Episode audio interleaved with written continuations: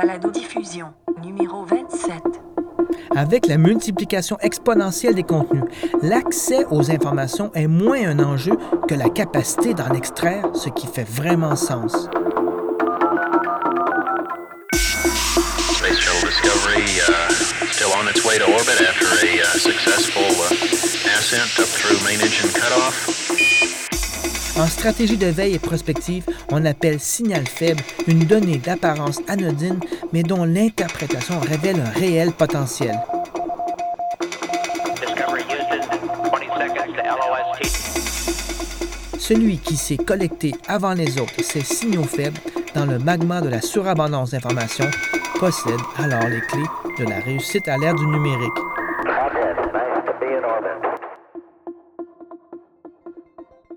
Je pense qu'un bon exemple de ça, c'est que euh, récemment, euh, lors de la remise de- des- des résultats de Twitter, sont sortis plus vite que prévu sur Twitter.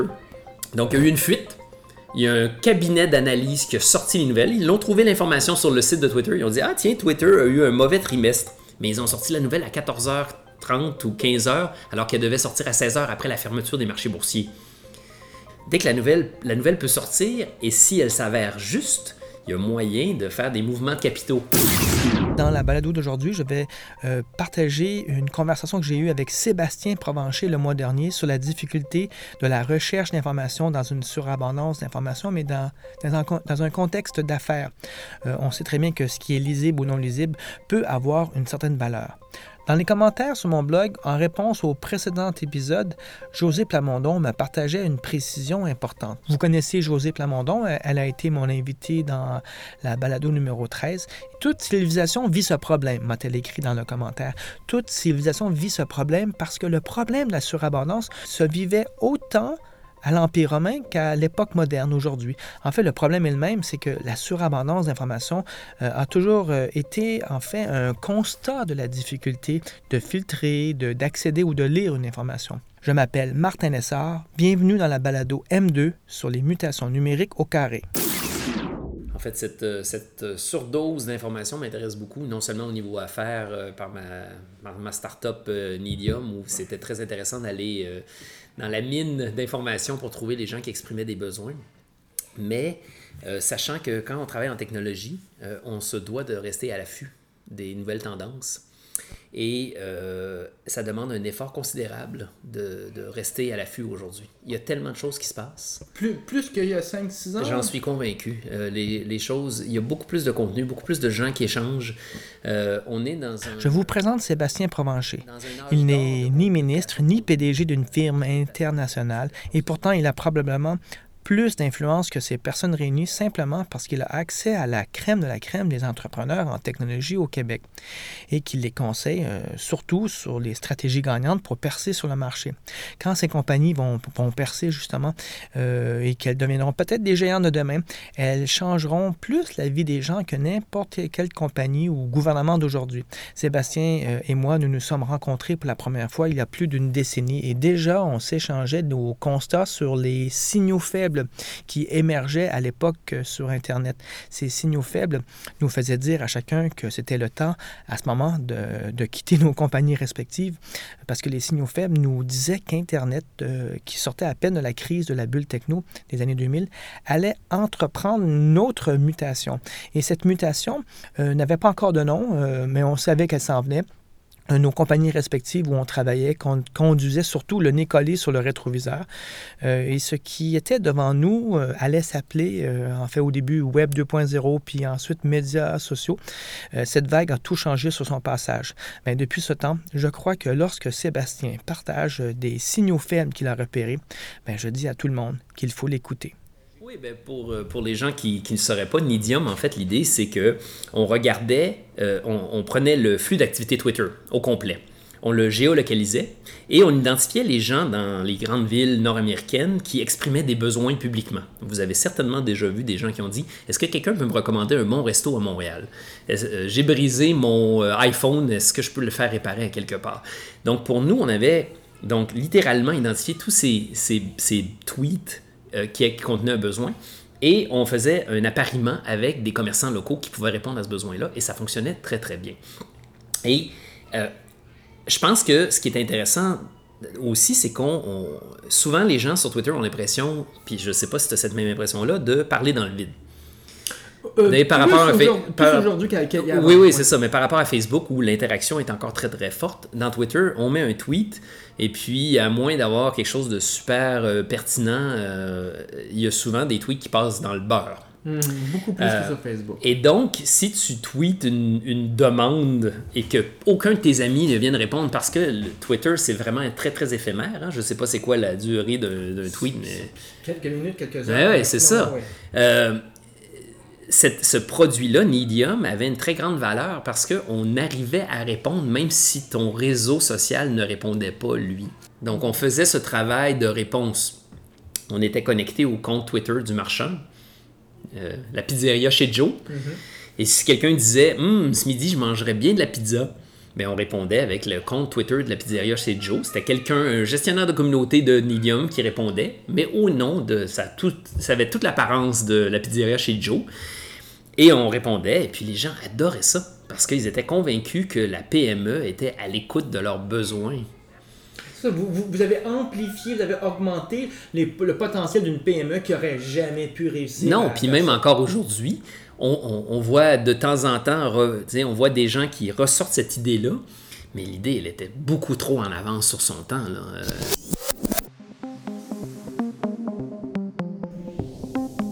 Si on s'imagine qu'on est dans une surabondance d'informations, on se trompe peut-être. J'ai l'impression qu'il faut se faire à l'idée que le tsunami est plutôt devant nous.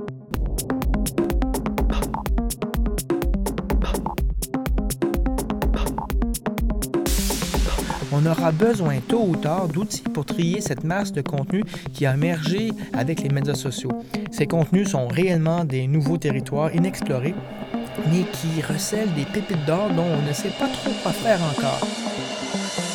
Sébastien Provencher a eu une intuition très tôt que la valeur ajoutée se trouvait dans le filtrage et le service de découverte.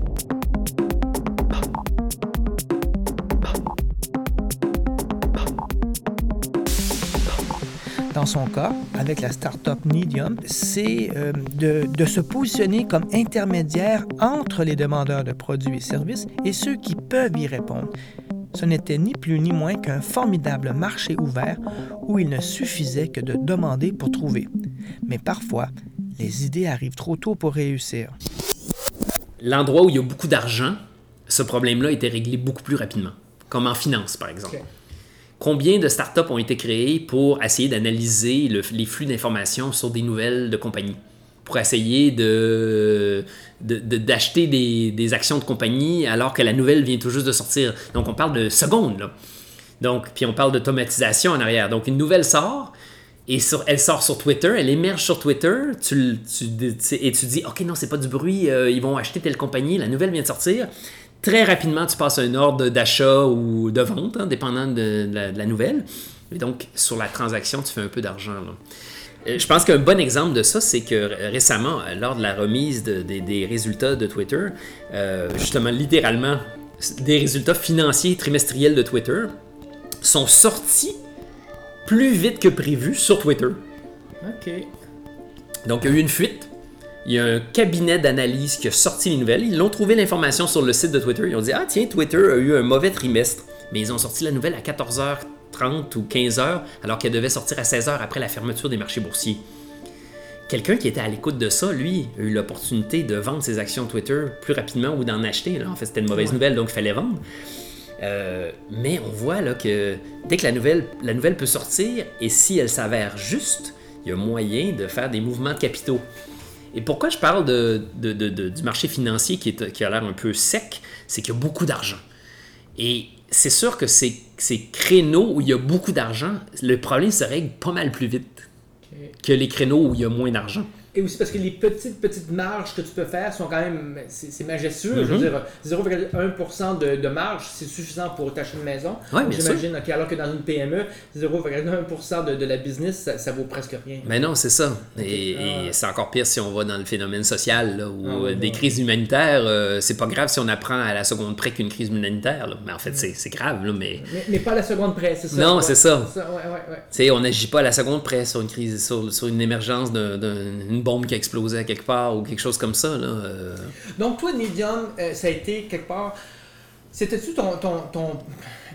Tu savais-tu dans quoi tu t'embarquais? Parce qu'au fond, c'est que tu te sautais dans un genre de tsunami d'informations en se disant il y a des pépites quelque part. Oui. Il faut juste que j'arrive. Parce qu'au fond, une pépite, qu'est-ce que c'est? C'est c'est un caillou d'un côté qui vaut de l'or de l'autre Oui, côté. tout à Donc, fait. tu savais déjà tout ça. Puis donc, c'était- c'est. Je savais déjà tout ça. Non, non, c'est vrai. littéralement, parce que l'origine de Nidium, c'est c'est assez fascinant. Puisque ça fait 15 ans que je travaille à, à développer des produits numériques pour les PME, une des choses que j'ai appris tout de suite quand j'ai, en 99, quand j'ai commencé à travailler avec les PME, c'est que la source numéro un de, de, de, référence pour les PME, c'est le bouche à oreille. C'est pas la publicité, c'est le bouche à oreille. C'est toi et moi, on dit Hey, tu connais-tu un resto? Oui, oui, euh, tu pourrais aller à tel resto. Tu sais, on est allé dans un resto vietnamien euh, pour ton anniversaire que j'ai adoré, que j'aurais pas connu à cause de ça. Fait que c'est la source numéro un. C'est pas une publicité qui m'a dit ce resto-là est bon, c'est qu'il y a une occasion sociale, on s'en est parlé, puis tout ça. Donc, moi, je me suis dit, avec l'émergence de ces plateformes sociales, et là, on parle de 2009-2010, là, ça fait 5-6 ans, moi, j'ai dit, c'est sûr que ça, rempla- ça remplace le bouche à oreille. C'est le bouche à oreille à l'échelle, à l'échelle mondiale. Donc, pour moi, je venais intercepter la recherche qui se passait dans Google. Parce qu'aujourd'hui, quand tu as un besoin, tu vas chercher sur Google. Il y a 15 ans, il y a 10 ans, on cherchait dans les pages jaunes, maintenant on cherche sur Google. Moi, ce que je disais, ah, ah, moi, là, le besoin est exprimé. La personne n'a même pas cherché encore sur Google. Elle a exprimé son besoin et dans 5 minutes, elle va aller chercher sur Google si elle n'a pas de réponse. Donc, moi, je me positionnais en avant chez Google, en avant de Google. Donc, je court-circuitais la recherche. Donc, on s'entend. À, à l'échelle, si ça, ça fonctionne, c'est une business de milliards de dollars de revenus. consécutes une une business de milliards. Voilà, exactement. Donc, pour moi, c'était une idée. Quand je l'ai conceptualisée, je l'ai conceptualisée comme ça, à l'échelle, et je me disais, si ça fonctionne, on vient de bâtir le prochain Google à Montréal.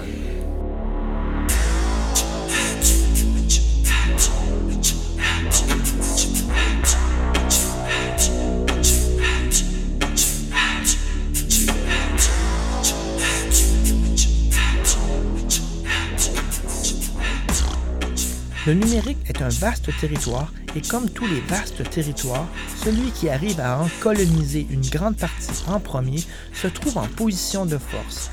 Les startups en technologie ont ce potentiel de coloniser ces nouveaux territoires, mais toutes n'y arrivent pas. La compagnie de Sébastien a fermé ses portes il y a quelques années, mais il s'est lancé depuis dans une autre aventure. Il est important de comprendre que les signaux faibles peuvent mener à de mauvais diagnostics, mais se tromper peut être moins grave que d'ignorer le signal. Ignorer un signal faible peut être fatal. Par contre, il y a quelque chose qui m'a peut-être qu'il faut pouvoir m'expliquer, c'est que a priori, c'est des humains qui font ça. Alors qu'on se serait attendu que ben, Google, c'est que des algorithmes, il n'y a pas d'humain qui fait tout ça. Donc je me suis dit, il y a quelque chose qui se scale pas dans, a priori dans ce que tu vas proposer. C'est des humains qui doivent trier et éventuellement, tu- les humains seront inondés. Et comment tu voyais ça cette, Mais, mais dans une startup, on commence toujours avec des humains. hein? En- en- dans le monde des startups, on dit fake it till you make it. Oui, oui, oui. Donc, euh, qui, est, qui est probablement mon, ex- mon- mon expression préférée, surtout moi qui n'ai pas un, un programmeur, qui n'est pas quel- quelqu'un de technologie. Euh, souvent, les, les développeurs, les programmeurs vont vouloir coder. Coder, coder, coder pour résoudre le problème. Dans une startup, il ne faut pas coder. Il faut résoudre le problème. Et si c'est des humains qui peuvent résoudre ton problème, mets des humains et mets plein d'humains. Un jour, tu dis, OK, il y a trop d'humains, c'est trop compliqué et la technologie a assez évolué pour remplacer les humains. Mais au départ, c'est des humains. Et c'est ce qui est en train de se passer dans tous les domaines. Réfléchis à tous les domaines qui nous entourent. De quoi on parle beaucoup au niveau de. tu sais, on parle de Uber, puis de UberX, puis euh, ah, les pauvres chauffeurs de taxi qui sont exploités, puis ça. Mais là, on parle de, en, amont des self-driving cars, des voitures hein, qui vont se conduire par elles-mêmes. Mais demain matin, ce, débat entre UberX, puis Uber, puis les chauffeurs qui gagnent pas bien leur vie, en fait, tous ces gens-là sont au chômage dans 10 ans. Et c'est un peu cette- ce même exemple-là. Donc aujourd'hui, ça prend un humain pour conduire un camion, un camion de livraison. Ça prend un humain pour conduire un taxi. Dans 10 ans, ça n'en prend plus. Et c'est un peu la même idée de l'analyse des flux d'informations. Aujourd'hui, ça prend un humain. Demain, ça n'en prendra plus.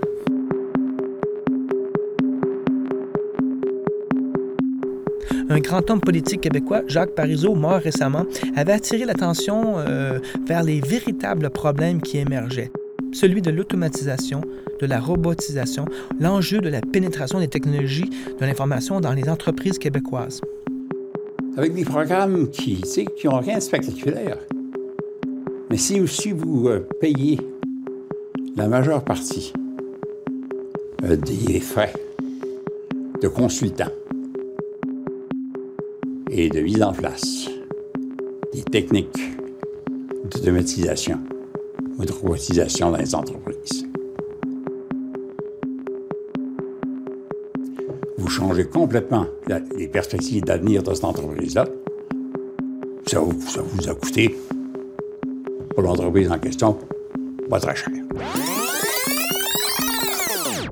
La moitié de notre PIB repose sur les exportations. Il était urgent, disait M. Parizeau, qu'on aide ces compagnies à tabler sur les changements à venir. Et à mon avis, c'est ce que Sébastien pense aussi. C'est que cette automatisation n'est plus un signal faible. C'est une sirène qui hurle à tue-tête les changements qui s'annoncent demain. Donc, l'être humain qui se repose sur ses lauriers, aujourd'hui sur son talent, il est condamné à devenir obsolète. Et pour quelqu'un comme moi qui est toujours à l'affût des dernières nouveautés, qui, qui, est toujours en amont de tout le monde, j'ai cette paranoïa intense de devenir moi-même obsolète. Et je le vois autour de moi, des gens qui font partie de ma génération. Hein, on s'entend, on n'est pas des natifs, nous. Hein. On, a, on, a, on, a, sauté dans le tas, on avait une vingtaine d'années, euh, et on en a mangé, donc on est très bon. Mais je regarde mes collègues de ma cohorte, de mon âge aujourd'hui, qui sont dans des grandes compagnies, qui, qui sont sur une vitesse de croisière, ça va bien, ils sont vice-présidents, ils sont des cadres supérieurs, ils ne suivent plus la parade. Ils me le disent, ils me disent souvent, comment tu fais pour rester au courant de toutes les dernières nouvelles, les dernières nouveautés, les dernières tendances, parce que moi, je n'y arrive plus.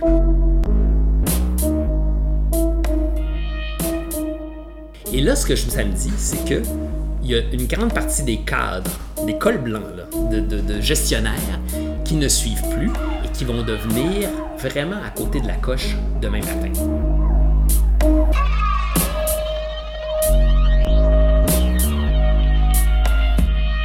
Et ça, ils ne s'en rendent pas compte. Moi, c'est pour ça que je suis toujours un peu paranoïaque là-dessus, c'est que je me dis, il ne faut plus, il ne faut pas s'arrêter. On ne on ne pourra malheureusement pas s'arrêter et se reposer. C'est terminé, le tapis roulant court et le tapis roulant tourne, tourne, tourne et on doit courir tout le temps. En 2015, il peut sembler étrange d'évoquer les signaux faibles en parlant des impacts du numérique sur nos vies et la société. Tant ces signaux semblent aussi criants que les sirènes d'alerte aérienne partout dans le monde, des gouvernements ont des ministères du numérique pour anticiper les impacts de la technologie. Ici au Québec, tout indique que le numérique ne provoque qu'indifférence ou incrédulité. Ce sont les mêmes airs ahuris que l'on peut voir sur les faces des vacanciers sur la plage qui ne savent pas qu'à l'horizon, cette petite vague au loin est en fait un tsunami.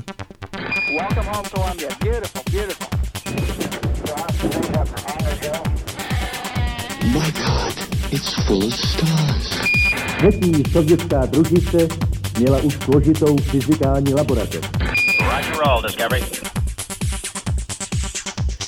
Voilà, c'est tout pour aujourd'hui. C'était la troisième et dernière partie consacrée aux enjeux de la surabondance d'informations. Je trouvais important de commencer ma troisième saison avec euh, quelques réflexions sur le sujet. La plupart des gens qui vous entourent euh, subissent euh, chaque jour cette surabondance de contenu en pensant que c'est une fatalité. juste à lever les yeux de votre cellulaire ou de la route et regarder autour de vous. Ces gens qui vous entourent ne savent pas décoder les signaux faibles, ceux qui donnent sens à ce qui se passe ou qui s'en vient.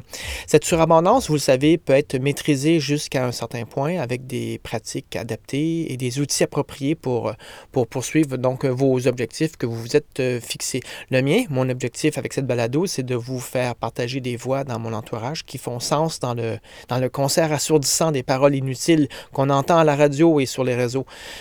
Et en conclusion, comme avec ma nouvelle habitude, je vous suggère une autre balado à vous mettre entre les oreilles. C'est en fait une chronique radio de France Culture, comme quoi une radio d'État peut faire réfléchir sans faire fuir l'auditoire. Je vous suggère Place de la Toile, la chronique de Xavier Delaporte, un condensé de réflexions hautement stimulant sur la culture du numérique. Cherchez sur iTunes place de la toile. Depuis septembre 2014, la mythique émission s'est convertie en une chronique de quelques minutes, mais qui vaut vraiment le détour.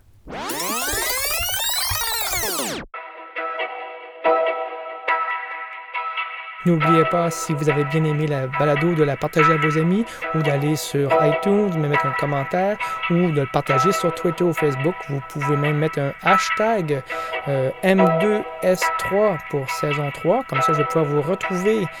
À bientôt.